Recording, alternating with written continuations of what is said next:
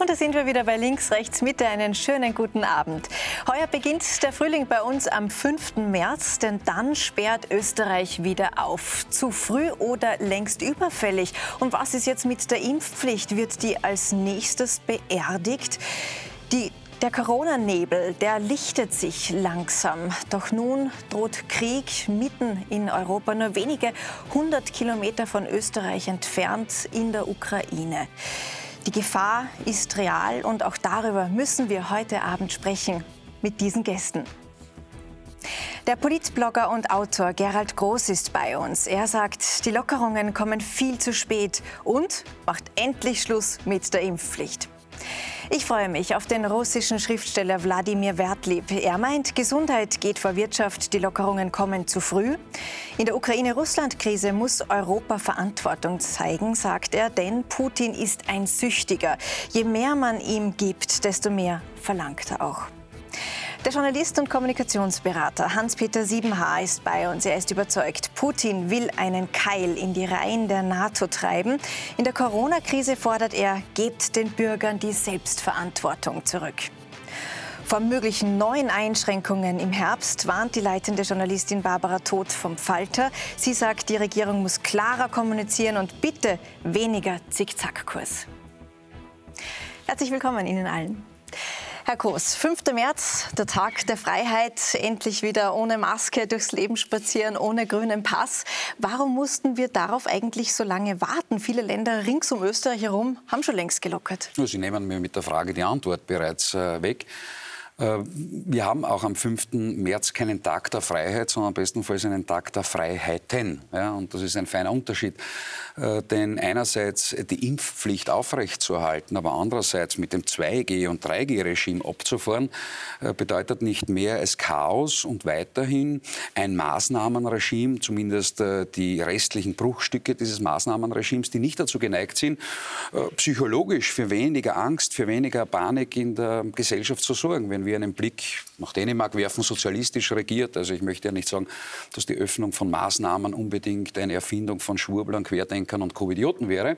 Wenn wir in sozialistische Spanien schauen oder nach Großbritannien, in die Schweiz, äh, dann haben die alle in Wahrheit erkannt, dass Omikron ein Zehntel der Gefährlichkeit der saisonalen Grippe hat und haben daher den Menschen die alte Normalität und einen Großteil unserer alten Freiheit wiedergegeben.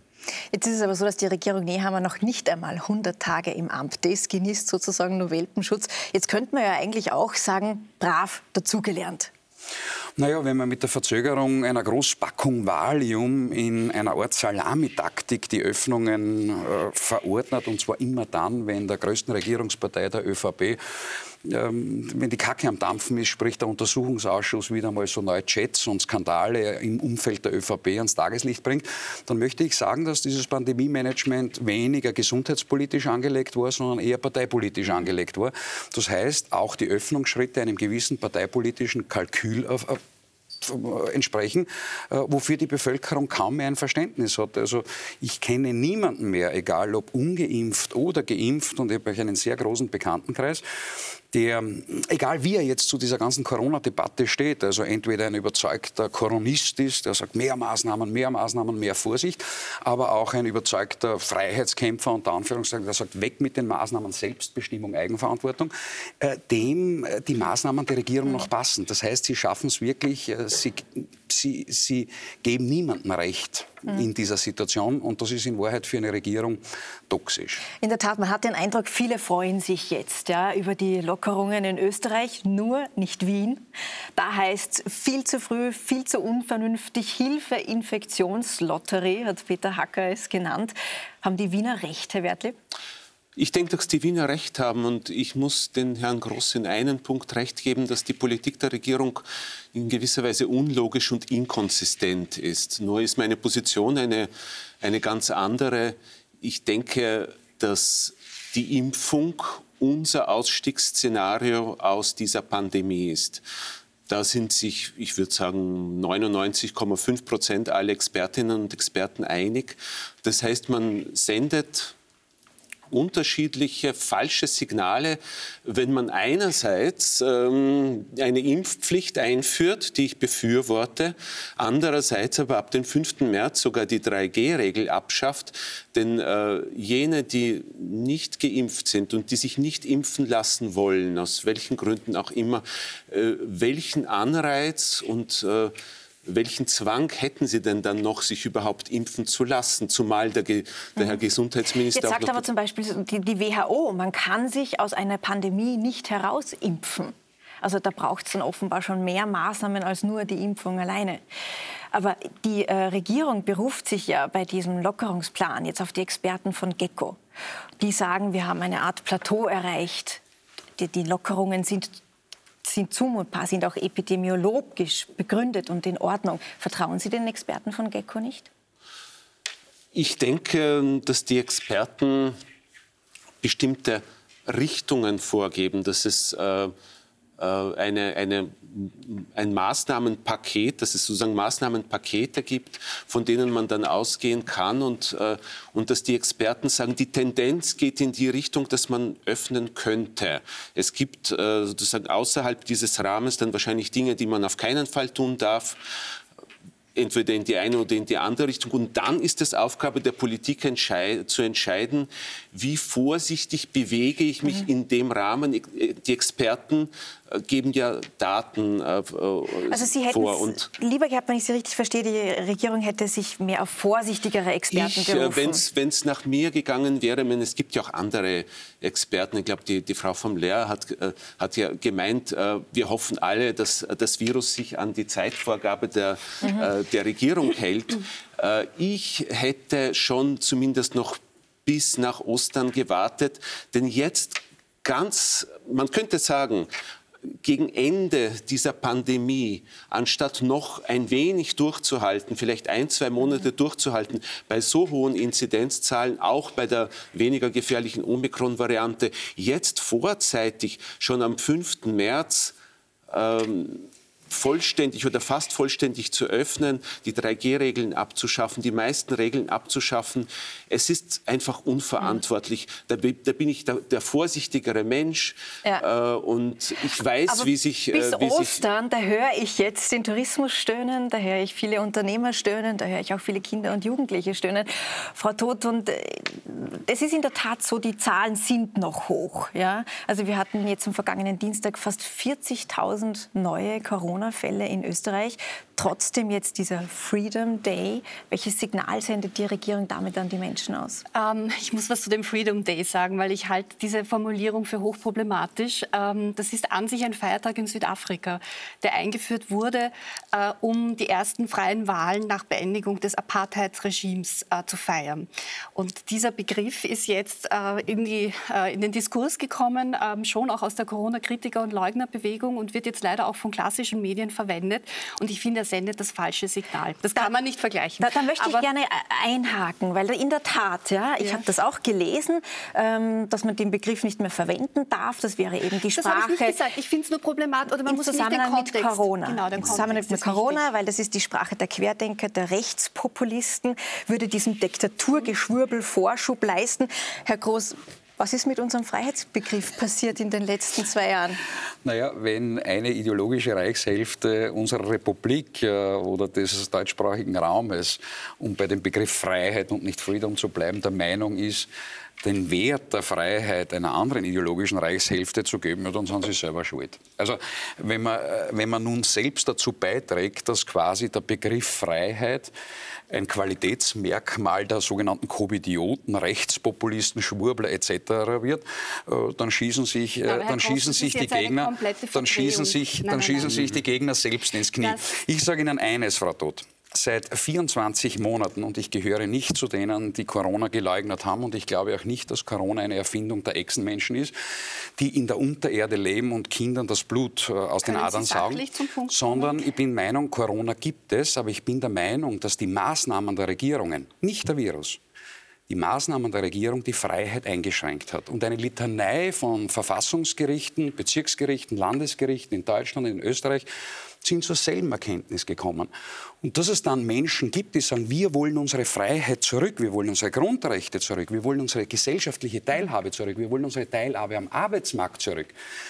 Und das mit dem Wert der Freiheit verknüpfen. Meinungsfreiheit. Ja, aber Herr Freiheit auf. Ja, aber das eine ist ja Freiheit, ist doch selbst Grundrechte, selbstverständlich. Wir sind alle froh, dass wir ab 5. Dezember quasi wieder zurück, März. ab 5. März, Gott, mhm. hoffentlich nicht Dezember, hoffentlich kein Freudscher, dass wir am 5. März alle wieder zurückkehren können, quasi, oder einen Schritt zurückkehren können zu dem, zu der Normalität, die wir davor kannten. Ja. Ähm, dass die alten Grundrechte wieder uneingeschränkt ja. äh, im Kraft sind. Ja. Aber es ist etwas anderes, ob ich das frame ähm, mit einem Wort, nämlich Freedom Day. Da geht es nicht um Freiheit, da geht es um Freedom Day, um diesen Begriff, der in vielen Köpfen verknüpft ist mit dem Apartheid-Regime, mit einem Ende der Apartheid. Und das, das ist ein Kontext, der problematisch ist, weil das heißt nämlich, dass das, was, jetzt, was wir bis jetzt hatten, was wir bis 5. März hatten in unserer Gesellschaft, eine Art von Apartheid-System war. Und das war es definitiv nicht. Wir haben auf unsere Freiheiten teilweise verzichtet aus Solidarität, um durch diese Pandemie zu kommen. Und das hat nichts mit Apartheid zu tun. Und, ja, und ich finde den Punkt sehr, sehr wichtig. Ja, da gebe ich Ihnen recht, aber gegen was ich mich wehre, ist äh, quasi die Exklusivität des Wortes Freiheit und in dem Fall Freedom einem Anlass nein, in Südafrika nein, nein, zu widmen und zuzuordnen. Schauen Sie, bevor es die Apartheid gegeben hat, hat es bereits, bereits Freedom gegeben im Sprachraum beziehungsweise bei den Anglizismen und den Day auch, den Freedom Day. Und nur weil dieser Freedom Day in Südafrika, ich habe es nicht einmal gewusst, äh, dazu Sie, dient. Na super, aber ich kehre jetzt nicht zu der Diskussion mit dem durchführen einen nein, Satz nein, das ist Kontext. Kontext. Einen, einen Satz, Satz vom Herrn Wertlieb, da möchte ich bitte gerne weitergehen in ja, die Diskussion. Ein Satz. Ich fühle mich frei, wenn mein Leben nicht in Gefahr ist. Und meine Freiheit hört dort auf, wo die Freiheit des anderen beginnt. Haben Sie vollkommen recht. Das heißt, äh, die Einschränkungen waren notwendig, um mich zu schützen, um andere zu schützen, um Sie auch zu schützen. Und die Seuchenbekämpfung ist ja etwas, was äh, was schon Aufgabe des Staates ist seit Menschengedenken. Das kennen wir schon seit der Antike und dem Mittelalter. Das heißt, ich sehe da überhaupt, ich habe mich überhaupt nicht eingeschränkt gefühlt in meiner Freiheit. Und jetzt äh, äh, die zusätzliche Gefahr, die durch diese Öffnungen meiner Ansicht nach äh, erzeugt wird, als Freedom Day zu bezeichnen, abgesehen von der Konnotation zu Südafrika, wo ich Frau Todt äh, recht geben muss, äh, das finde ich schon also einen völlig verfehlten Begriff. Das muss ich schon Herr deutlich Wertig, sagen. Das war jetzt mehr als ein Satz, ja? Ich bitte um Entschuldigung. Ich möchte gerne Herrn Siebenhaar mit in die Runde holen. Herr Siebenhaar, Sie sind der gebürtiger Deutsche, leben aber schon seit vielen Jahren, ich glaube seit 2013 in Wien. Auch Deutschland öffnet, allerdings später als Österreich, noch später, erst am 19. März. Ähm, warum dieses unterschiedliche Tempo? Ach, ich glaube, wir sollten uns entfernen sozusagen von den ständigen Vergleichen, welches Land macht früher auf. Es wurde ja schon erwähnt, Dänemark und Schweiz, aber auch UK gehen jetzt voran. Österreich geht seinen ganz eigenen Weg. Deutschland trabt ein bisschen in der öffentlichen Wahrnehmung hinterher. Was ich viel spannender finde, ist, äh, dass der deutsche Gesundheitsminister Lauterbach von einem Szenario auf zehn Jahre angelegt mhm. sprach. Und wenn man sich jetzt vorstellt, die Corona das Corona-Problem würde zehn Jahre dauern, dann äh, ist, glaube ich, eines dringend notwendig. Zum einen eine emotionale Abrüstung. Ich glaube, wir müssen zu einer ja einer nicht neuen Normalität, aber einer flexiblen äh, Normalität finden. Und das impliziert auch, wenn ich eine Pandemie habe, die sich über so viele Jahre hinzieht, dass ich eben sehr pragmatisch vorgehen muss. Pragmatisch heißt zum einen natürlich auch die Maßnahmen zu setzen, auch relativ schnell zu setzen, eben weniger zu machen oder wieder, oder wieder mehr mhm. zu machen und natürlich auch sehr genau darauf achte, dass eben die Freiheitsrechte, die der Staat, sprich der gerne vermündigen Bürger, nicht dauerhaft Schaden nehmen bzw. eingeschränkt werden. Und äh, das erscheint mir schon sehr, sehr wichtig, weil wir haben jetzt zwei, ich glaube, sehr schwierige Jahre hinter ja. uns. Vor, äh, vor dem Hintergrund eine, auf einigermaßen erfolgreichen Jahre vor dem ökonomischen Hintergrund. Aber das ist natürlich ein Thema, das die Menschen bewegt, unabhängig von der politischen Ausrichtung. Also Sie setzen auf Eigenverantwortung, auf Pragmatismus. Der deutsche Gesundheitsminister Karl Lauterbach, der steht allerdings massiv auf der Bremse bei den Öffnungen.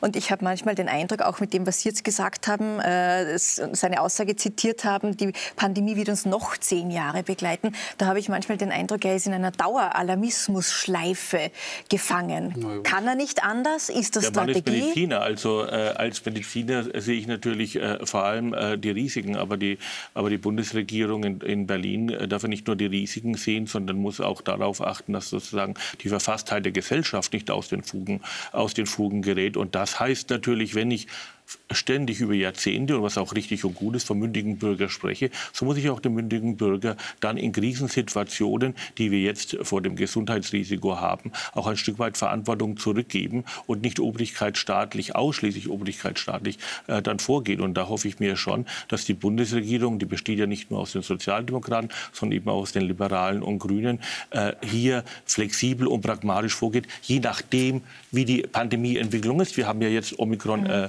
erlebt und es war ja eher, äh, ohne jetzt zynisch sein zu wollen, eine eher positive äh, Erfahrung, dass es doch nicht zu angesteckend und vor allem nicht zu der Hospitalisierung äh, führt. Und das gibt ja durchaus Mut, sozusagen auch andere Schritte zu, zu setzen. Eine Frage.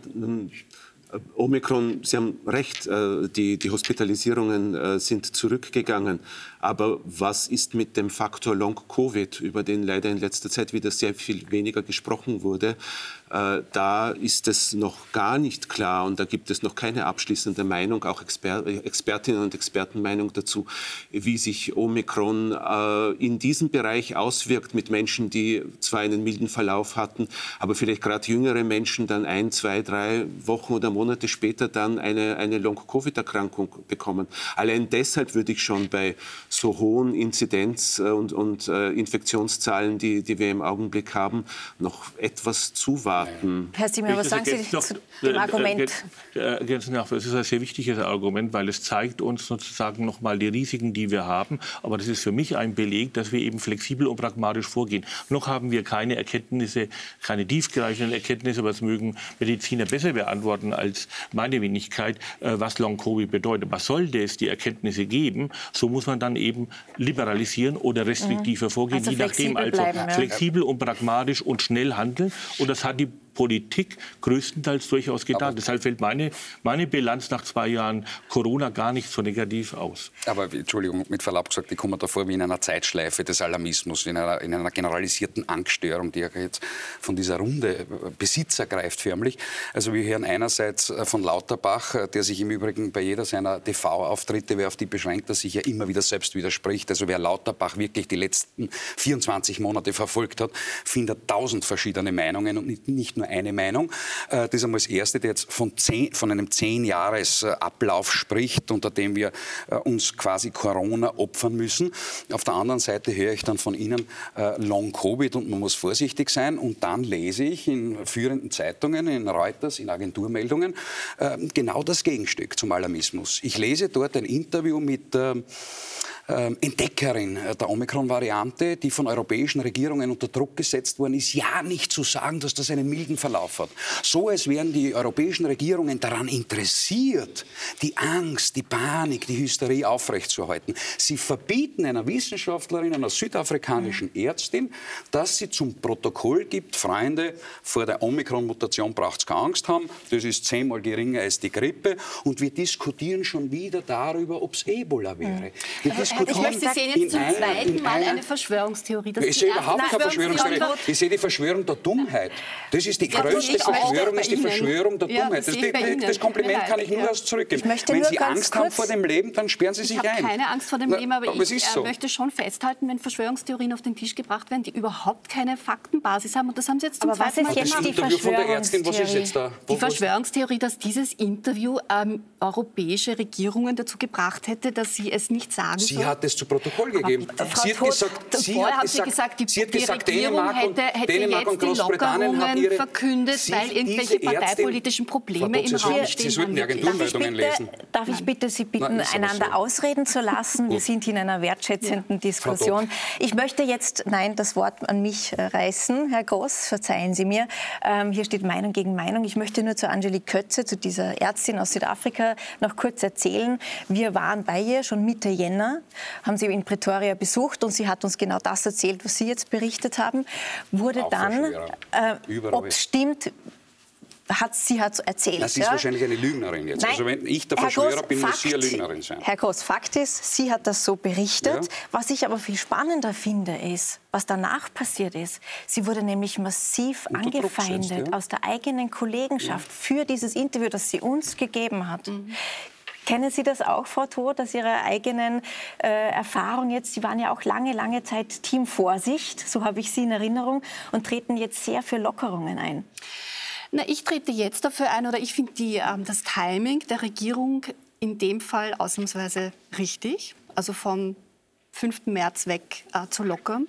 Das ähm, bringt einem, wenn man das sagt, ähm, in dem Bereich, in dem wir uns bewegen, natürlich auch sehr, sehr viel Kritik ein.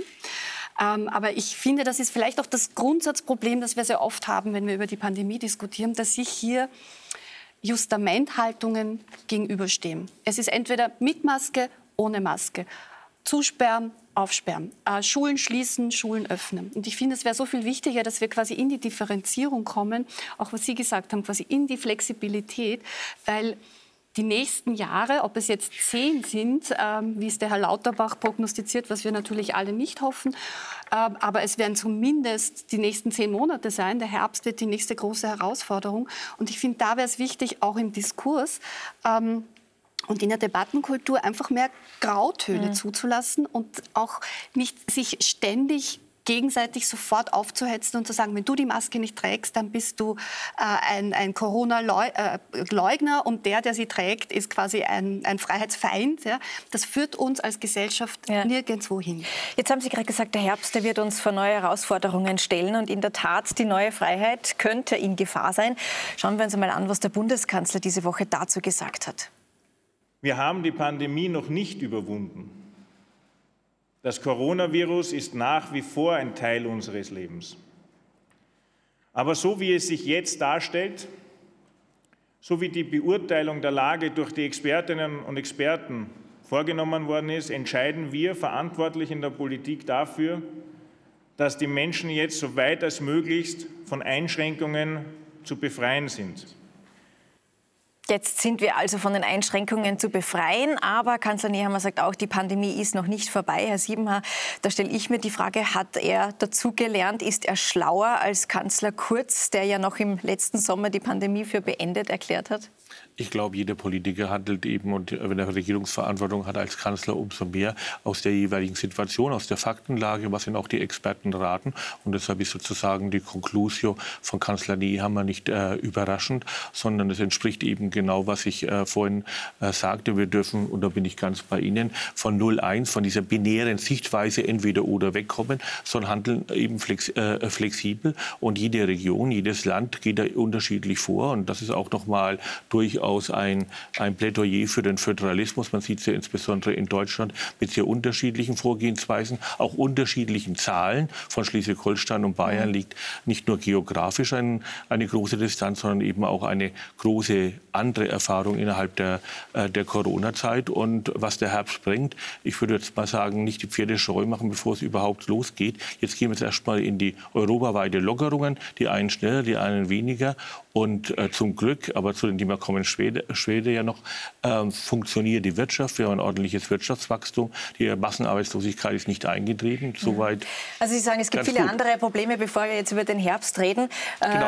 aber trotzdem möchte ich hier noch mal nachhaken, wie wahrscheinlich ist es denn, dass wir im Herbst wieder über Lockdowns reden, wieder über Maskenpflicht, über den grünen Das Pass? wird ganz Also- davon abhängen, wie, es, wie, wie, die, wie der vierte Stich sich äh, uns nähert. Also Ja. ich gehe davon aus, dass äh, wir hoffentlich zum Frühsommer wissen werden, welche neue Variante aus Australien, aus der anderen Seite der Welt quasi im Herbst für Europa ein Thema werden wird.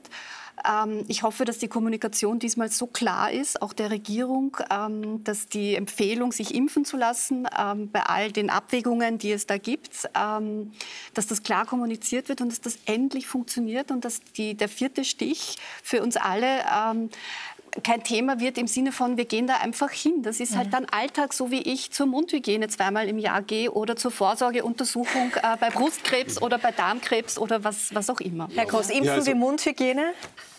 Naja, schauen Sie, äh, meine Mundhygiene obliegt meiner höchstpersönlichen Freiheit. Ich kenne Leute, die haben, sind nicht nur von Hirn, sondern auch von Zahnlosigkeit ergriffen. Die soll es geben. Es gibt Menschen, die holen sich die Dritten. Ähm, das ist meine eigene Freiheit.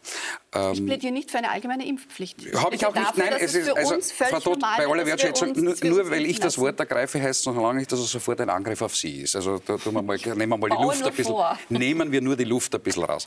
Es ist die höchstpersönliche Freiheit.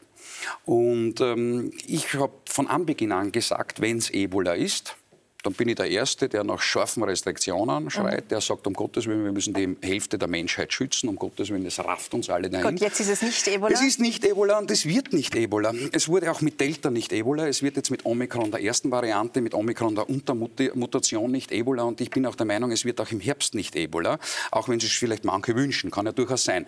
Also, es ist eine Erkrankung, die eine Letalität von 0,1, 0,2 Prozent bei Hochrisikogruppen auslöst und daher sage ich, es obliegt obliegt jedem selbst. Herr Kost, das Risiko über Letalität gibt es auch ganz unterschiedliche Daten, die würde ich jetzt nicht einfach so in den Raum schmeißen. Wir haben, also da muss Beleg. ich schon vehement protestieren. Können Sie, wenn ich fertig bin, können Sie auch gerne einen Protest einlegen.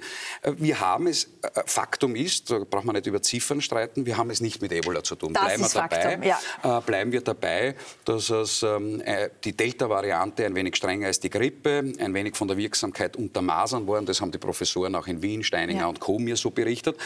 Ähm, es gibt aber nicht her, dass wir ein Impfregime hochfahren, sondern es gibt äh, dafür sehr viel her, dass wir in Eigenverantwortung und Selbstbestimmung mhm. selbst entscheiden, inwieweit ist das Risiko unseres Lebens bei uns. Ich will Herrn Wertlieb widersprechen, der gemeint hat, am Beginn die, die Aufgabe des Staates ist, Seuchen zu verhindern. Da haben Sie grundsätzlich recht mit dieser Überschrift. Die Aufgabe des Staates ist aber nicht, das Risiko des Lebens jedem einzelnen Menschen zu entreißen, sondern die Aufgabe ist es, Rahmenbedingungen zu setzen, äh, in der sich der Bürger selbst entscheiden kann, wie schützt er sich und wie schützt er sich nicht. Ähm, und dann würden wir, wenn wir diesem Grundsatz entsprechen würden, würden wir sehr viel lockerer die nächsten Monate bestreiten. Im Übrigen zu Karl Nehammer darf ich etwas sagen. Es obliegt nicht der persönlichen Einschätzung mhm. Karl Nehammers, ob er Maßnahmen ergreift oder nicht. Wir haben in Österreich ein Covid-Maßnahmengesetz. Das ist beschlossen worden durch den Gesetzgeber. Da steht ganz klar drinnen, nur bei einer Überlastung der Gesundheitssysteme sind Maßnahmen zu ergreifen. Und das ist der entscheidende Punkt. Wir haben es seit Wochen mit keiner Überlastung der Gesundheitssysteme zu tun. Aber es, geht, ja, es geht eben nicht nur um meine Eigenverantwortung, was mein Leben betrifft, sondern es geht ja auch um andere Menschen. Wenn ich eine Maske trage, schütze ich nicht nur mich selbst, sondern ich schütze auch meine Umgebung. Und ich bin ja ähm, als äh, als Mensch, der sich äh, selber schützt, dann wieder anderen Personen ausgeliefert, die wahrscheinlich sich selber und mich nicht schützen. Äh, das heißt, wir leben, wir sind ja soziale Wesen. Es geht nicht nur um uns persönlich und um unsere persönliche Freiheit, sondern es geht darum, wie gestalten wir unser Zusammenleben in einer Gesellschaft. Und dazu gehört eben auch die Verantwortung nicht nur für sich selbst und, und nicht nur für andere, sondern auch für andere. Was noch dazu kommt, ja. ist, dass, äh, ich meine, Sie bagatellisieren hier äh, die, äh, die Covid-19-Erkrankung. Ich kenne sehr wohl Menschen, die, äh, oder ich kannte die Menschen, die daran gestorben sind. Aber grundsätzlich vielleicht noch zu, zu dem, was, was, der Herr Siebenhaar ja. gesagt hat. Ich wollte noch hier kurz äh, äh, Ihnen kurz antworten und Ihnen ja recht geben in Ihrer grundsätzlichen Einschätzung und auch Ihnen, äh, dass wir flexibel vorgehen müssen, äh, dass wir äh, der Situation angepasst Maßnahmen setzen sollten. Ich glaube, da dürften wir alle derselben Meinung sein. Nur wo sind hier die flexiblen Maßnahmen, wenn praktisch sämtliche Regeln oder fast alle Regeln am 5. März abgeschafft werden. Wo, wo, wo sehen Sie hier die Aber Flexibilität? Ganz so ist es ja nicht. Ich meine, wir haben ja weiterhin die Maskenpflicht in öffentlichen Verkehrsmitteln. Ja. Wir haben es beim Einkaufen teilweise. Also es ist ja nicht ja, so, aber für Ungeimpfte, Ungeimpfte dürften wieder ins Kaffeehaus gehen, außer in Wien. Ungeimpfte dürften wieder den, äh, das, das vollständige Freizeitangebot äh, in Anspruch nehmen. Warum sollen sie sich jetzt impfen lassen? Wir sehen es doch an anderen Ländern wie Portugal, Spanien. Aber Herr Wertlieb, das- im Moment muss man sich ja impfen lassen, denn de facto gilt in Österreich ja die Impfpflicht. Wie es damit ja, die weitergeht, nicht wirklich umgesetzt wird. Wie es äh, damit so wie es weitergeht, das soll jetzt eine Kommission entscheiden. Ja. Die Regierung holt sich sozusagen Beistand. Äh, vier Experten sitzen in der Kommission, zwei Mediziner, zwei Juristen. Und die sollen jetzt bis 8. März entscheiden, was passiert. Frau Todt, das wäre doch ein 1A-Feigenblatt, oder, für die Regierung, um dahinter die Impfpflicht zu beerdigen. Ähm, ja, das könnte in die Richtung gehen.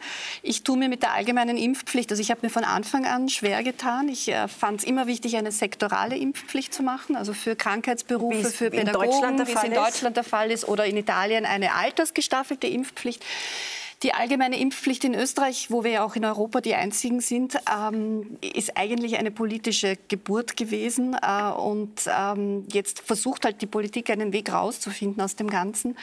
Ähm, und ja, vermutlich wird diese Kommission das Hintertürchen öffnen und dann werden wir es zumindest einmal kalt, kalt stellen und für den Herbst eventuell wieder hochfahren. Ja. Genau, kaltstellen heißt ja nicht, dass sie komplett beerdigt wird, sondern sie wird nur ausgesetzt, Herr Groß. Die, die Impfpflicht liegt in der Aufbohrungshalle, sie ist nur noch nicht beerdigt. Das ist Faktum. Und die Regierung, da gebe ich Tod in, insofern recht, Frau Todt, äh, denn die Regierung ähm, wird das Hintertürchen über, die, äh, über diese sogenannte Kommission schaffen, wo dann Karl Nehammer und äh, Mückstein hergehen können und sagen, ja, die Experten haben es uns empfohlen. In Wahrheit äh, müssen wir zur Kenntnis nehmen, dass 99,9 Prozent aller Länder weltweit 99,9 Prozent diese Pandemie beenden werden, und zwar ohne Impfpflicht. Nur Österreich offenbar nicht. Und Turkmenistan und Tadschikistan, gut, das nehme ich zur Kenntnis. Und der Vatikan, eine äh, äußerst anerkannte Vorzeigedemokratie auf europäischem Kontinent. Die brauchen eine Impfpflicht. Das ist der erste Punkt. Der zweite Punkt ist zum Kollegen Wertlieb der seinen Solidaritätsbegriff richtigerweise hier dargestellt hat, über den Schutz des anderen und die Freiheit des einen.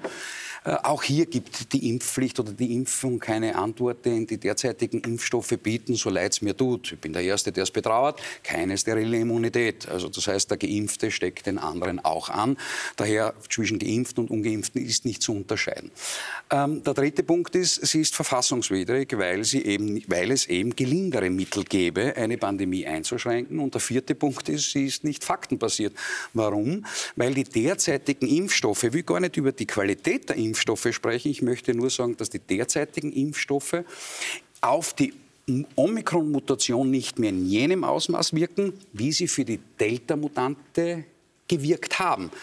Und daher wir, und jetzt komme ich zur Frau Todt zurück, wir auch nicht über den vierten Stich fabulieren können, weil wir eben nicht wissen, welche Mutante dieser Viren, und ein Virus mutiert im Jahr 40 Mal, dann uns im Herbst in, in, ins, ins Fenster steht. Also Herr Kraus, Sie gerade bei der, Redezeit, gerade bei der Grippe, so gerade ein Schlusssatz, zu- gerade Ein bei der, Schlusssatz, Frau ein. Schlusssatz. gerade bei der. Grippeimpfung wissen wir es, bei der Grippeimpfung stellen wir Grippeimpfstoffe her, die stellen wir bereit im Herbst, aufgrund der Hauptstämme des Vorjahres. Das heißt, wir das hinken bei der Grippeimpfung, ja, Frau, Frau Also, Herr Kraus, dann müssen Sie heute mal Nein. mit einem Pharmazeuten Ja. reden, wie lange es braucht, aufgrund einer Mutation einen Bitte keine Impfstoff herzustellen. persönlichen Beleidigungen Also, hier, aber ähm, ich möchte schon wissen, ganz kurz, ich ganz was war kurz. jetzt der Topfen? Der Topfen war, dass Ja. Sie jetzt hier in vier oder fünf Punkten so getan haben, zusammengefasst, als wenn diese Impfung eigentlich auf gut Deutsch ein Schatz ist.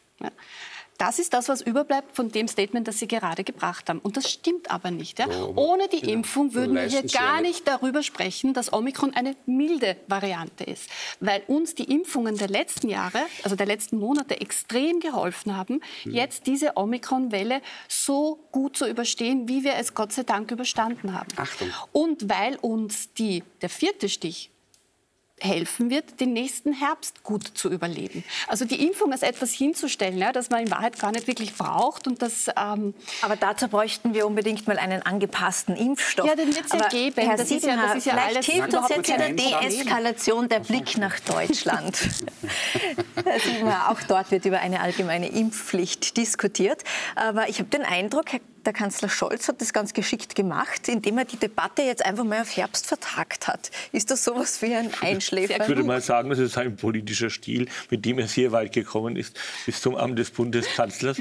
Und mit diesem Paradigma macht er natürlich weiter. Aber um, um auf Ihre Frage auch ernsthaft zu antworten, ich glaube, das ist auch klug, weil wir haben im Herbst einfach mehr Informationen. Wir haben dann auch noch mal weitere Erfahrungen hinsichtlich von Mutation. Wir haben Erfahrungen mit den Lockerungsübungen dann über den Sommer. Und man kann es auch noch mal den ökonomischen, nicht nur den politischen, sondern auch den ökonomischen Impact einschätzen. Aber jetzt sagen Experten Hilfe, wenn wir erst im Herbst anfangen zum Impfen. Das ist ja alles viel zu spät dann wieder. Manche Experten sagen Hilfe, manche Experten sagen genau richtig. Es kommt darauf an, ob man mit Medizinern, Ökonomen oder Politikwissenschaftlern äh, spricht. Aber jetzt in dieser Situation, die glücklicherweise jetzt eher eine positive Erfahrung war in den vergangenen Wochen und, äh, äh und Monaten unterm, äh, unterm Strich sozusagen, mhm. äh, das Ganze zur Entscheidung wieder vorzulegen im Herbst erscheint mir relativ sinnvoll. Mhm. Und wiederum andere Experten sagen, wir sollen das Testregime neu überdenken. Also Omikron mischt auf vielen Ebenen die Karten neu und wir sollen aufhören mit dieser Massentesterei in Österreich ohne Grund, ohne Anlass und wir sollen auch dafür selbst bezahlen.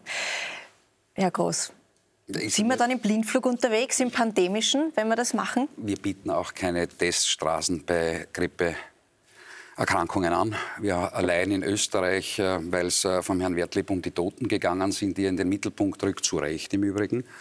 Wir leiden im Jahr zwischen 2.000 und 4.000 Grippetote in diesem Land. Wir sterben im Jahr in einer Grippesaison zwischen 20 und 25 Personen am Tag in der Grippesaison an der Grippe. Wir haben deswegen keine Maskenpflicht, wir haben keine Impfpflicht, wir haben am Ende auch keine Einschränkungen, keine Lockdowns gemacht, aber wir tun es jetzt äh, noch immer. Aber wir waren jetzt beim Testen, Herr Groß. Und wir tun es noch immer und testen die Leute durch, die Kohorten quasi, und testen sie, um zu wissen, ob wer hustert ist oder ob wer ein leichtes Fieber hat.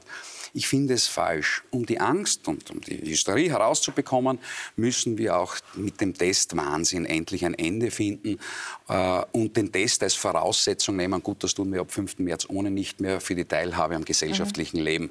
Ich sage, wer sich in Zukunft testen lassen will, aufgrund einer Corona-Infektion, der soll das gerne tun. Mhm. Soll das in Anspruch nehmen, bei den Apotheken, wo auch immer. Aber dem Großteil empfehle ich, wenn wir jemals wieder in, eine Ort, in einen normalen Umgang mit Erkrankungen kommen wollen, wo wir heute einmal ein paar Tage krank waren und dann zu Hause geblieben sind, wie bei allen anderen Erkrankungen, dann sollten wir auch mit dem Testwahn ein Ende finden. Also Sie sagen, krank sein so wie früher. Wer, wer, wer Symptome ja, hat, der bin, bleibt zu Hause. Frau Brehause, ich bin zwei Wochen einmal mit einer echten Grippe im Bett gelegen, wirklich, und habe alle Zustände gehabt. Nach zwei Wochen bin ich zu meinem Lungenfacharzt gegangen und habe gesagt, Gerald, deine Lunge ist leicht eingeschränkt, schau, dass du nach Dresden ans Meer kommst für zwei, drei Wochen. Das war eine normale Grippe. Das zu der ganzen Long-Covid-Geschichte auch. Also wer eine Grippe hatte, und ich rede jetzt nicht von einem grippalen Infekt mit ein wenig Husten und Schneuzen, sondern mit einer Grippe, der hat, ist erkrankt. Und daran sterben im Jahr in Österreich 4000 Leute. Aber die, mit der Grippe gehen wir lang nicht so hysterisch um wie mit Corona. Aber also müssten Groß, wir endlich einmal lernen, Verlaub. mit Krankheiten wieder umzugehen. Äh, mit, mit Verlaub, aber ja. Sie, ich, ich, nehme schon an, dass Sie sich die Zahlen angeschaut haben. Wir haben in, in, in, äh, oder viele Zahlen angeschaut haben. Wir haben in Österreich in den, in den letzten zwei Jahren, also 20 und 21, mhm. eine Übersterblichkeit von ungefähr ähm, zwischen 8 und 9 Prozent mhm. im Vergleich äh, zum, zur durchschnittlichen Sterblichkeit äh, der letzten fünf, sechs, sieben Jahre bereinigt um Zuwanderung und äh, Bevölkerungswachstum und so weiter. Also es sind diese sieben, sieben bis acht Prozent. Da sind natürlich die Grippetoten von vorher schon eingerechnet. Sie können jetzt nicht so tun und, nicht, und die, das Ganze nicht derart äh, äh, bagatellisieren und sagen, naja, Corona, Covid-19 ist halt ungefähr so gefährlich wie eine schwere Grippe. Herr, es ist sehr Herr viel mehr. Sie haben total recht, was die letzten Wellen betroffen hat. Aber ich glaube, das, was Herr Groß meint, ist, wir haben jetzt Omikron. Omikron verläuft deutlich milder, führt zu weniger Omikron. Hospitalisierungen, führt zu weniger Todesfällen. Deswegen sagen auch Experten, lassen wir das mit dem Testen, mit diesem massenhaften Testen. Äh, und da schreien aber jetzt die Laborbetreiber auf. LifeBrain, der große Laborbetreiber in in Wien und sagt, ähm, aber wenn, wenn wir das jetzt so machen, dann müssen wir 1200 Mitarbeiter auf die Straße setzen. Herr Siemer, muss denn ein Krisenprofiteur, das ja auch Laborbetreiber sind, nicht damit rechnen, dass es irgendwann vorbei ist? Das ist fast schon eine Suggestivfrage. Natürlich nicht. also das Arbeitsplatzargument von Laborbetreibern, äh, das lasse ich jetzt mal. Äh, ich glaube, da, wird, äh, da stimmen mir dann doch auch die Entscheider zu. Ähm, das, nehme ich gar, das, nehme ich, das nehme ich nicht ernst. Ähm, ich fand jetzt auf den Höhepunkt der, der, der Corona-Pandemie es sehr schön, dass, dass man hierzulande durchaus und insbesondere in Wien diese Kapazität gemacht hat. Ich habe selber davon profitiert, weil ich musste verreisen. Und wenn man verreisen musste, brauchte man ständig äh, PCR-Tests. Und deshalb ähm, großartig, dass es diese Infrastruktur gegeben hat. Aber jetzt fallen diese, mhm. äh, diese, diese Reisebedingungen. Ich brauche keinen PCR-Test mehr und wenn man sich äh, äh, pudelwohl fühlt, dann geht man vielleicht auch nicht dann äh, zum Corona-Test. Deshalb glaube ich, äh, und da bin ich bei dem Punkt dramatisches Vorgehen, natürlich äh, müssen die Kapazitäten angepasst werden, runtergefahren mhm. werden. Sie kosten ja auch Milliardenbeträge und und warum sollte denn die Infrastruktur, die auf dem Höhepunkt errichtet wurde, äh, bis zum St. Nimmerleinstag Also Sie fordern auch hier ein flexibles Krisenmanagement? Eine derzeit eine Reduktion angesichts der, Situ der Situation, ähm, weil die Kapazitäten in dem Umfang gar nicht mehr benötigt werden. Klar. Also ich würde schon ich den Herbst abwarten, bevor ich runterfahre. Wir wissen nicht, wie das Virus mutiert und Aber ich kann solange unsere Impfquote unter 90 Prozent bleibt, äh, bin ich einfach ich vorsichtig. Ich kann doch nicht Container in der Stadt äh, praktisch ohne, ohne Kunden äh, äh, dann über Monate betreiben, in der Annahme, dass es vielleicht dann im Oktober oder November äh, dann wieder die, äh, einen höheren Bedarf gibt. Da stelle ich die auf, wenn Ach, die gebraucht wissen werden. Wissen Sie, wir haben früher immer darüber gesprochen, wie wenig Geld da ist. Es war im Sozialbereich so wenig Geld da. Als dann die Corona-Krise kam, hieß es plötzlich, ach, jetzt ist so viel Geld da. Und jetzt niemand wird zurückgelassen. Niemand muss, muss draufzahlen in dieser Krise. Krise. Plötzlich war unglaublich viel Geld da. Jetzt haben wir auch ein, ein, eine entsprechende Inflation nebenher. Also wenn wir schon so weit gekommen sind, dann sind, äh, glaube ich, die Container, die wir jetzt noch bis November oder Dezember oder Oktober, ah, wann immer stehen lassen, ist, glaube ich, jetzt auch schon nur mehr ein Tropfen auf den heißen Stein. Das Geld ist ja nicht ja. da. Das Geld wird äh, an den Märkten aufgenommen. Wenn man sich die Schuldenquote ansieht, Zweifellos von, kostet das wenn man sich die Schuldenquote ansieht von Österreich oder Deutschland, dann spricht das ja Bände. Also es ist geliehenes Geld, das wir ausgeben. Das ist nicht das Geld, das wir, dass wir alle bezahlen. Ja, dass wir alle bezahlen. Ich möchte hier gerne einen Punkt machen unter das Thema Corona, denn wir müssen dringend noch über ein anderes Thema reden. Ähm, es droht Krieg mitten in Europa, nur wenige hundert Kilometer entfernt von der österreichischen Grenze in der Ukraine. Die ukrainische Grenze ist nur 526 Autobahnkilometer von der österreichischen entfernt. Die Ukraine ist näher an Wien als Bregenz an Wien ist. Offenbar steht Russland kurz davor, einzumarschieren in die Ukraine. Es ist sogar von einem Angriff auf Kiew die Rede.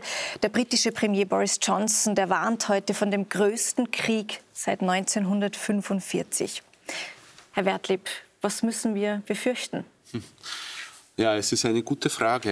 Ähm, ich äh, vermute immer noch, äh, so wie auch in den letzten Wochen, äh, dass Putin blöfft dass es mhm. sich um einen ganz großen Bluff handelt, dass, äh, dass er natürlich ein, äh, äh, dass seine Politik eine imperialistische ist, dass er ähm, immer noch als Sowjetnostalgiker hier die Gefühle von sehr vielen Menschen im postsowjetischen Raum, vor allem in, in Russland, bedient und, und, und Russland wieder zu einer mhm. Großmacht heben will, dass er sich wichtig macht.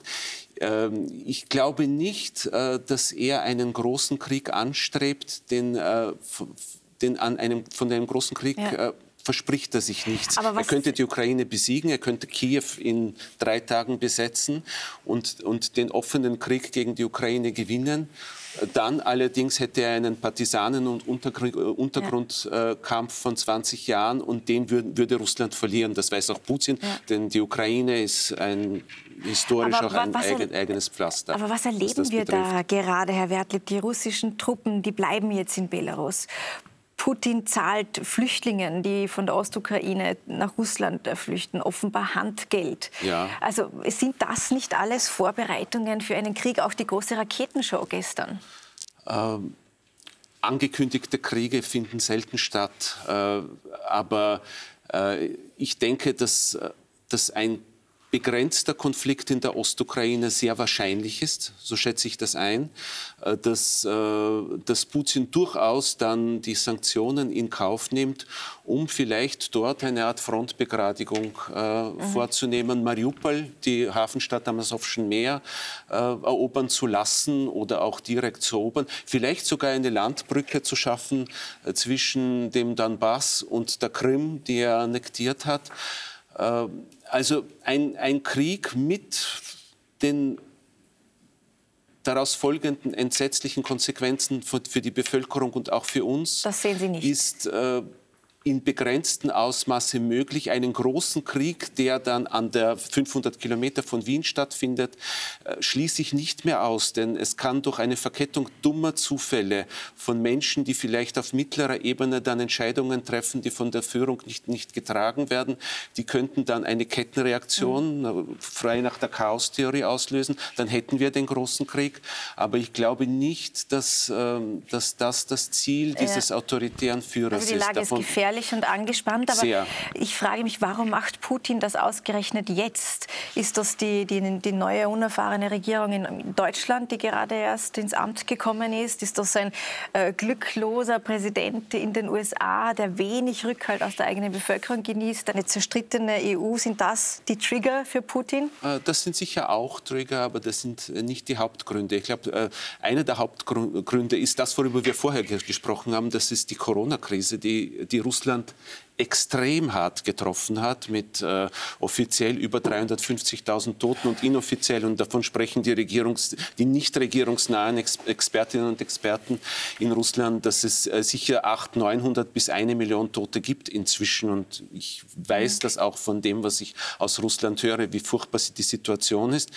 Das ist ein Grund, um von dieser schwierigen Lage abzulenken und die Bevölkerung hinter sich zu scharen. Aber hätte äh, Putin Rückhalt in der Bevölkerung für einen Einmarsch, für einen Krieg? Sie sind ja Russe und haben Kontakt zu Land und ja, Leuten. Wenn, wenn ich das noch fertig, den, den Gedanken noch fertigstellen kann, dann komme ich gleich darauf zurück. Ja.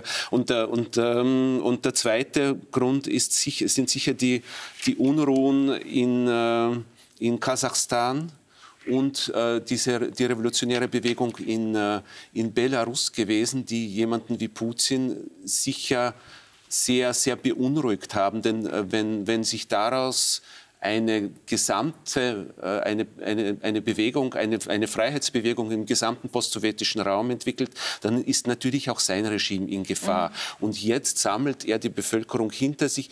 Äh, für einen großen Krieg denke ich nicht, dass er die Mehrheit der Bevölkerung hinter sich hätte. Aber jetzt durch diese nationalistische Aufwallung und dadurch natürlich, dass er dem Westen alles in die Schuhe schiebt, er sagt, ja, wir wollen keinen Krieg, ja. es ist der Biden, es ist, also, es ist die NATO, die uns provoziert. Äh, solange kein ganz, kein ganz, also ein Einmarsch in die Ukraine, da, da würde die Bevölkerung wahrscheinlich in, in, in der Mehrheit nicht mitgehen. Also, Aber ein kleiner Krieg, kleinerer Krieg in, in der Ostukraine und sozusagen eine Krise, in der er im Zentrum ist und in der er dann der Bevölkerung sagen kann, schaut her, wir sind wieder wer in der Welt. Die, äh, alle hören auf uns. Die Medien im Westen sind voll, da sind dann überall mein Bild und äh, alle reden über Russland. Das ist schon etwas, womit mhm. die eigene Bevölkerung ja. auch äh, hinter sich versammeln, hinter sich kann, versammeln ja. kann. Aber Sie haben jetzt auch gesagt, Putin fühlt sich und sein Regime bedroht. Herr Groß, woher kommt dieses Bedrohungsgefühl von Putin? Also wenn wir uns die Lage aktuell anschauen, er testet atomwaffenfähige Raketen. An den Grenzen stehen bis zu 190.000 Mann. Woher kommt das Bedrohungsgefühl? Ja, ich glaube, das gleiche Bedrohungsgefühl hat 1962 John F. Kennedy verspürt, wie Khrushchev äh, gedacht hat, auf Kuba Waffen gegen die USA zu stationieren. Und dann hat John F. Kennedy angekündigt, wenn das so weitergeht, gibt es einen dritten Weltkrieg. Und dann hat es einen Papst Johannes den 23. gegeben, der hat Pacem in Terris geschrieben und dann hat es die große Friedensbewegung gegeben und wir sind tatsächlich am dritten Weltkrieg vorbeigeschrammt, weil die Sowjetunion mit Khrushchev als Aggressor damals die USA provoziert haben. Das ist zumindest historisch verbrieft und nicht anders sehe ich es jetzt. Also die NATO jetzt, ist der Aggressor? Jetzt äh, versucht die NATO entgegen dem damaligen Agreement Gorbatschow-Reagan, wenn die Sowjetunion ihren Machtbereich aufgibt, wenn die Perestroika wirksam wird. Wenn der Ostblock nicht mehr der Ostblock ist, dann müsst ihr Amerikaner uns versprechen, dass die NATO nicht die ehemaligen Sowjetrepubliken schnupfen. Die Die NATO hat sich dazu entschieden, dass Pacta sunt servanda ein netter lateinischer Satz ist, aber offenbar ähm, Paktfähigkeit im, im NATO-Jargon nicht vorkommt, meint sich gegen Russland ausbreiten zu müssen. Und dass Putin nun sagt, Freunde, in meinem Vorgarten in der Ukraine hätte ich nicht gerne Atomraketen, äh, die in einer Stunde, in einer halben Stunde in Moskau sind. Und wenn das passiert, dann gibt es von mir eine Reaktion. Da verstehe ich Putin. Ich meine, ich bin der Letzte, der einen Krieg will. Ich bin der Erste, der jeden Toten betrauern würde.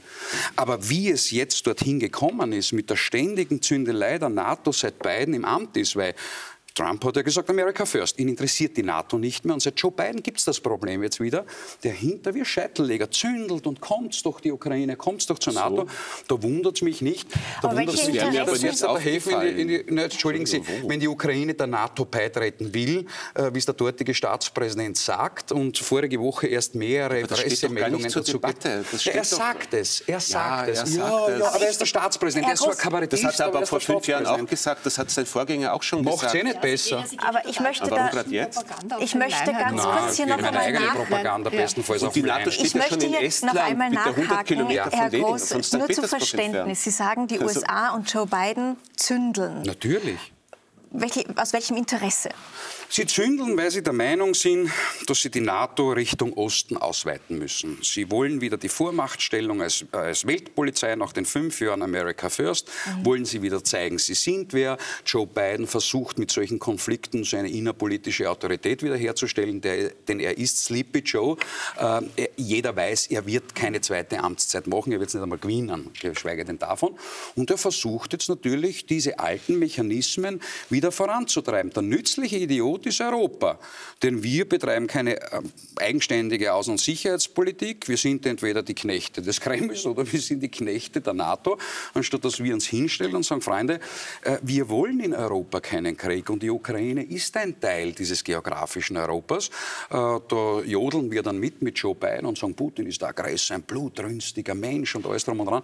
Das ist alles sehr, sehr, sehr augenscheinlich und klischeehaft. Jetzt hat an diesem Wochenende in München die Sicherheitskonferenz stattgefunden. Stunden. Da haben äh, die mächtigsten Regierungspolitiker dieser Welt über diese Krise beraten. Ähm, gleichzeitig steigt eben die Bedrohung vor Ort in der Ukraine. Also Deutschland und Österreich rufen die Landsleute auf, dringend das Land zu verlassen. Die Auer will die Ukraine nicht mehr anfliegen. Österreich schickt ein Krisenteam. Ähm, warum reagiert denn, Herr Siebert, der Westen bisher nicht? Manche sagen, jetzt müssten schnellstens Sanktionen her. Bis jetzt ist noch nichts passiert. Ja, ich hoffe doch nicht, dass schnellstens Sanktionen jetzt schon mal präventiv verhängt, äh, verhängt werden. Wir sollten, uns, wir sollten uns eins vor Augen führen. Sanktionen mögen äh, Russland äh, sehr stark treffen, sehr schwer treffen. Aber sie treffen natürlich auch uns in Europa. Wir haben einen, auch wenn das niemand öffentlich gesagt hat, auf der Münchner Sicherheitskonferenz, was übrigens ein gutes Podium gewesen wäre, aber es gibt Interessensunterschiede zwischen Washington und Brüssel mit den äh, europäischen Mitgliedstaaten. Die, äh, unser ökonomisches Interesse ist sehr, sehr unterschiedlich. Sanktionen würden uns, würden auch die europäische Wirtschaft im Herz treffen. Und wir haben ohnehin im Euroraum eine sehr überschüttliche und aus meiner Sicht äh, sehr bedenkliche Inflation. Und die würde explodieren, mhm. wenn es tatsächlich zu Sanktionen oder gar zu kriegerischen Auseinandersetzungen in einen größeren Konflikt ja. käme. Äh, und deshalb hoffe ich doch, dass die Erkenntnis wächst, wir brauchen keine Konflikte, sondern wir brauchen jetzt Kompromisse. Und diese Kompromisse müssen tatsächlich gesucht werden. Und dann muss Europa, und das erwarte ich mir von der französischen Präsidentschaft, äh, von Emmanuel Macron explizite, äh, dass sie einwirken und die Amerikaner bremsen in, ihrer, in ihren ich überlege, ob ich das Wort gebrauchen möchte, aber fast Krieg der Worte. Mhm. Also ich halte es für grob fahrlässig, äh, wenn der amerikanische Präsident mit der größten Militärmacht der Erde hinter sich einen Angriff eines Landes prognostiziert am Mittwoch. Jetzt soll es dann in den nächsten ja. Tagen sein. Also das erweckt ja den Eindruck, sowohl bei den Bürgern äh, weltweit, aber auch natürlich bei derjenigen Menschen, die Verantwortung tragen in Politik und Wirtschaft, als man eine kriegerische Aussetzung quasi herbeireden ja. äh, reden möchte. Und äh, der Konflikt jetzt führt uns vor Augen, dass Fehlen einer europäischen Verteidigungspolitik. Mhm. Und es ist ein explizites Ziel von Emmanuel Macron und auch der Ratspräsidentschaft da, einen entscheidenden äh, Input zu, äh, Input zu geben. Und diese Notwendigkeit war nie größer wie jetzt. Macron hat ja heute mit Putin telefoniert. Ähm, und Sie sagen, man soll einen Kompromiss suchen. Die, die, die diplomatischen Drähte, die laufen ja äh, seit Tagen heiß.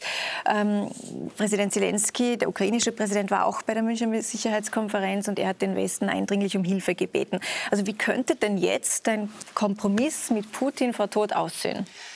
Das ist natürlich wahnsinnig schwierig, weil mit einem Diktator zu verhandeln äh, ist de facto unmöglich. Ähm, und es ist schon klar, wer hier der Aggressor ist, nämlich das ist Putin. Also anders als Sie es dargestellt haben, Herr Gross, äh, wurde er nicht provoziert von der NATO, sondern er hat diese ganze Geschichte natürlich provoziert. Das ist äh, wie aus dem Handbuch des Kalten Krieges äh, laufen hier die Dinge äh, mit den äh, Manövern gemeinsam mit Weißrussland, äh, Russland, das nicht präsent ist bei der Münchner Sicherheitskonferenz. Also das ist wirklich eins zu eins aus dem Handbuch des Kalten Krieges, ähm, dieser Ablaufplan. Ähm, ja, das Wichtigste ist, Sie haben es schon gesagt, natürlich jetzt auf Diskurs zu setzen. Und ähm, ich weiß nicht, ob Europa stark genug ist, da eine wirkliche Rolle zu spielen oder ob wir nicht doch Zuschauer sind in einem Metakonflikt, wo es in Wahrheit geht um China, USA und mhm. Putin, der ja momentan mit dem, was er gerade macht, auch versucht, quasi seine Position zwischen China und den USA ja. zu stärken. Ganz interessant, China hat sich auch zu Wort gemeldet zu dem Konflikt in München und äh, die haben gesagt, bitte löst das Ganze friedlich. Ich finde das bemerkenswert, weil Russland und China haben sich ja in der letzten Zeit angenähert. Ähm, welche Rolle spielt dieser China-Faktor, Herr assim, Siebmer. Ich glaube, der, der Kinderfaktor spielt im Konflikt keine unmittelbare Rolle, aber sagen wir mal, die Ermahnung äh, der Superpower China ist natürlich nicht äh, so falsch in diesem Zusammenhang äh, nicht. Und äh, äh, jetzt kommt es eben darauf, äh, darauf an, wirklich auch sagen wir mal, die europäische Position zu finden und mit Washington auch auf Augenhöhe zu spielen. Es kann nicht sein, ähm, dass man ausschließlich den Amerikanern in, auch in einer Aggressivität, zumindest verbal, die man selten zuvor gesehen hat, jetzt folgt. Wir müssen auch verbal abrüsten und uns emotionalisieren und aus ökonomischen Interesse Europas wirklich auch dagegenhalten, in äh, uns hineinzureden in einen militärischen äh, Konflikt. Und natürlich, ich bin ganz bei Ihnen, Frau Todt, ist es extrem schwierig, mit äh, Putin zu verhandeln oder mit, mit Herrn Lavrov, den, Au den Außenminister. Aber es ist nie zu spät, es zu versuchen. Und noch gibt es Zeitfenster. Äh, und wir sollten jetzt die nächsten Tage und Wochen auch nutzen. Und jeder mhm. Tag, an dem es keine kriegerische Aussetzung gibt, ist ein guter, ist ein guter Tag. Diese Woche hat ja auch nicht. der deutsche Kanzler Olaf Scholz versucht. Der war zu Gast im Kreml. Äh, wir sehen hier das Bild dazu. Sie wissen, was man mit jemandem macht, den man nicht mag. Man setzt ihn ans andere Ende vom Tisch. No, ich glaube, das hat einen anderen Grund. Denn, das war ein Scherz. Der deutsche ja. Kanzler hat sich ja geweigert, einen PCR-Test PCR dort zu machen, genau. Äh, weil er meint, man könnte das Genom quasi daraus äh, herauskitzeln. Also wir machen alle brav die Tests und schicken unsere Genome quer durch die Welt. Scholz macht das nicht. Okay, ich nehme das so zur Kenntnis, seine Landsleute sehr wohl. Aber ich möchte einen entscheidenden Beitrag zur Lösung liefern. Bitte. Es geht jetzt nicht darum, wer ist der Aggressor, wer nicht. Meine Meinung ist relativ klar, wer, wer, wer hier zündelt. Wir hatten das Problem unter Trump nicht. Wir haben jetzt das Problem unter Biden. Das ist historisch auch verbrieft, aber okay, ich lasse jedem seine Gespinste. Ähm, mir geht es jetzt um etwas anderes. Wie löst man das Problem? Man löst das Problem, indem sich die Ukraine neutral stellen würde. Indem die Ukraine ein für alle Mal erklärt, sie tritt einer NATO nicht bei. Dass die NATO auch für sich erklärt, sie hat kein Interesse der Ausweitung in die Ukraine. Da damit wären in Wahrheit äh, die, ähm, die, die, die Vorschläge auch und die Angst, die Bedrohungslage für die Russen enterledigt.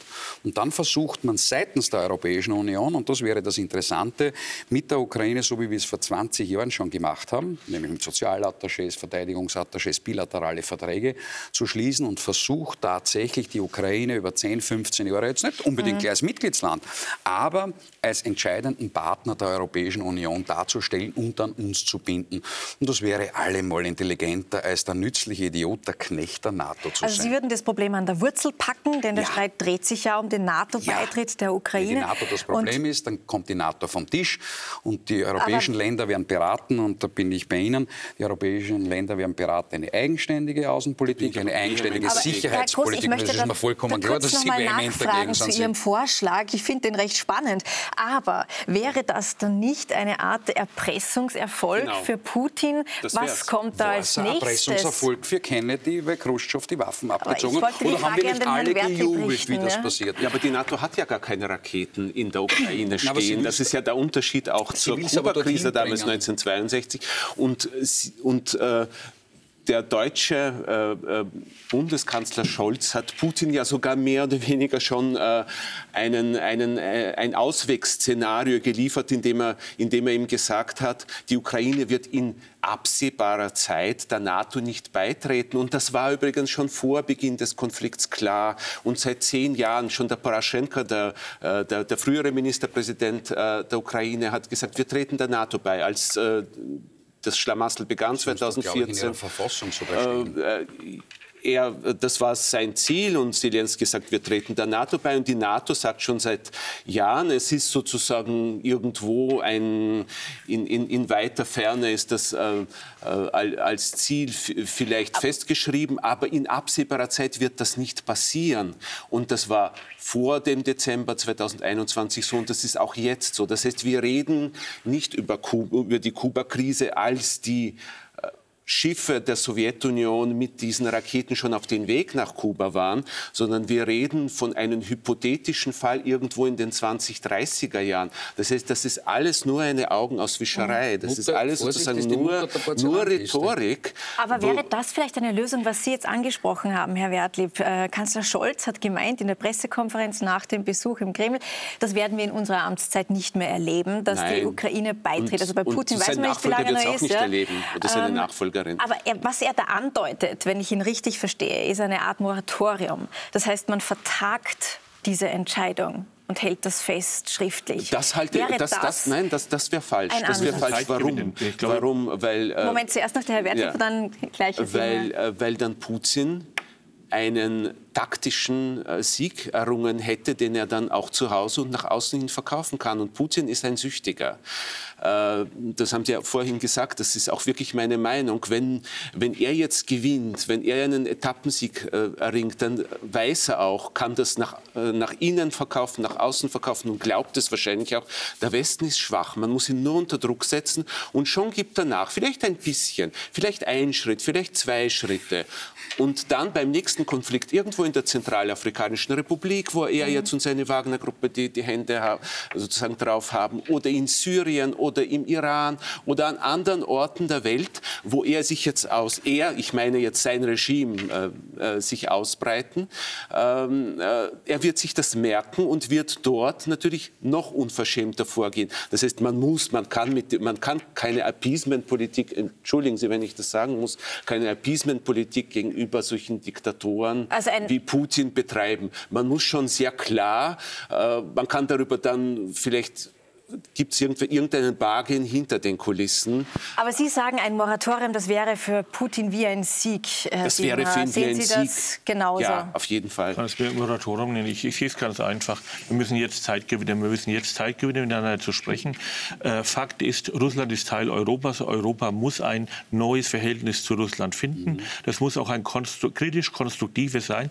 Natürlich ist es schwierig, in einem autokratischen System äh, äh, Verhandlungen zu schließen. Aber wir haben auch in der Vergangenheit vergangenen Jahrzehnten unter noch schwierigeren äh, äh, Bedingungen durchaus Lösungen gefunden. Und wenn, man, wenn ich mich erinnere an die deutsche Politik, es gab einen Bundeskanzler Willy Brandt, Sozialdemokrat, der die Ostpolitik gemacht hatte und die Aushöhlung damals mit den mit kommunistischen Diktatoren verhandelt oder Kompromisse gefunden. Es gab einen konservativen Kanzler Helmut Kohl, der es geschafft hat, unter glücklichen Umständen deutsche Wiedervereinigung zu erreichen und damit auch die, ein Stück weit die Wiedervereinigung äh, Europas. Und jetzt gibt es einen Olaf Scholz, der, wie Sie zu Recht äh, und aufmerksam beobachtet haben, ja durchaus eine Brücke äh, mhm. Äh, äh, gebaut, gebaut hat. Ja. Und das könnte vielleicht ein Schlüssel zu einer Lösung sein, dass man, dass die Europäer vielleicht Berlin und Paris oder nur Paris oder nur Berlin auf jeden Fall äh, jetzt der, an, der jeweiligen Seite was anbieten, um eben diesen Konflikt zu entschärfen und auch de, das Muskelspiel. ist ja nicht nur ein Muskelspiel von Putin,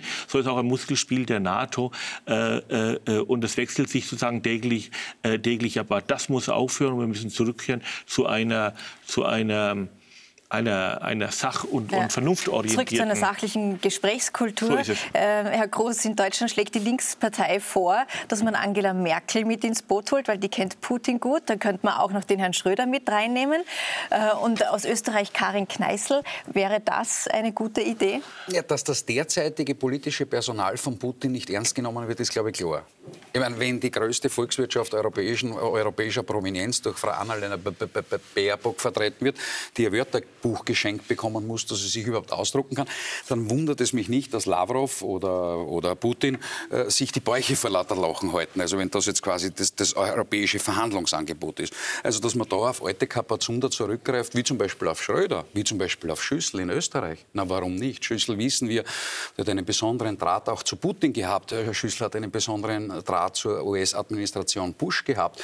Also wenn wir sehen, dass wir ein gegenwärtig schleißiges politisches Personal haben, das am internationalen Parkett auftritt, dann kannst, wäre es durchaus vernünftig, die alten Hasen aus der Asservatenkammer wieder zu holen und zu sagen, Freunde, helft uns hier dabei, äh, das halte ich nicht für dumm und vor allem ich halte es deswegen nicht für dumm, weil dann auch eine europäische Verhandlungslösung mhm. kommt. In Wahrheit diskutieren die Amerikaner im Wege der NATO mit, äh, mit Russland. Äh, die Ukraine ist der Leidtragende. Wir sind als Europäer der nützliche Idiot und Zuseher. Und über uns fliegen bald die Raketen, wenn wir so weiter tun. Und das wenn wir hoffentlich nicht so weiter tun, denn wir alle nicht. wollen nicht ja. in einen Krieg hineingeraten mitten in Europa, den keiner von uns will. Warum soll mich, Putin mit, äh, mit Wolfgang Schüssel reden? Und Herr Wertli, wir sind leider am Ende unserer Sendungszeit. Wir können gerne hier noch ein bisschen weiterreden, gerne. aber on air müssen wir jetzt Schluss machen. Ich bedanke mich sehr herzlich für die Diskussion bei Ihnen. Bei Ihnen zu Hause, meine Damen und Herren, vielen Dank fürs Zusehen. Nächste Woche begrüßt Sie wieder Michael Fleischacker. Eine gute Zeit. Bis dahin, auf Wiedersehen.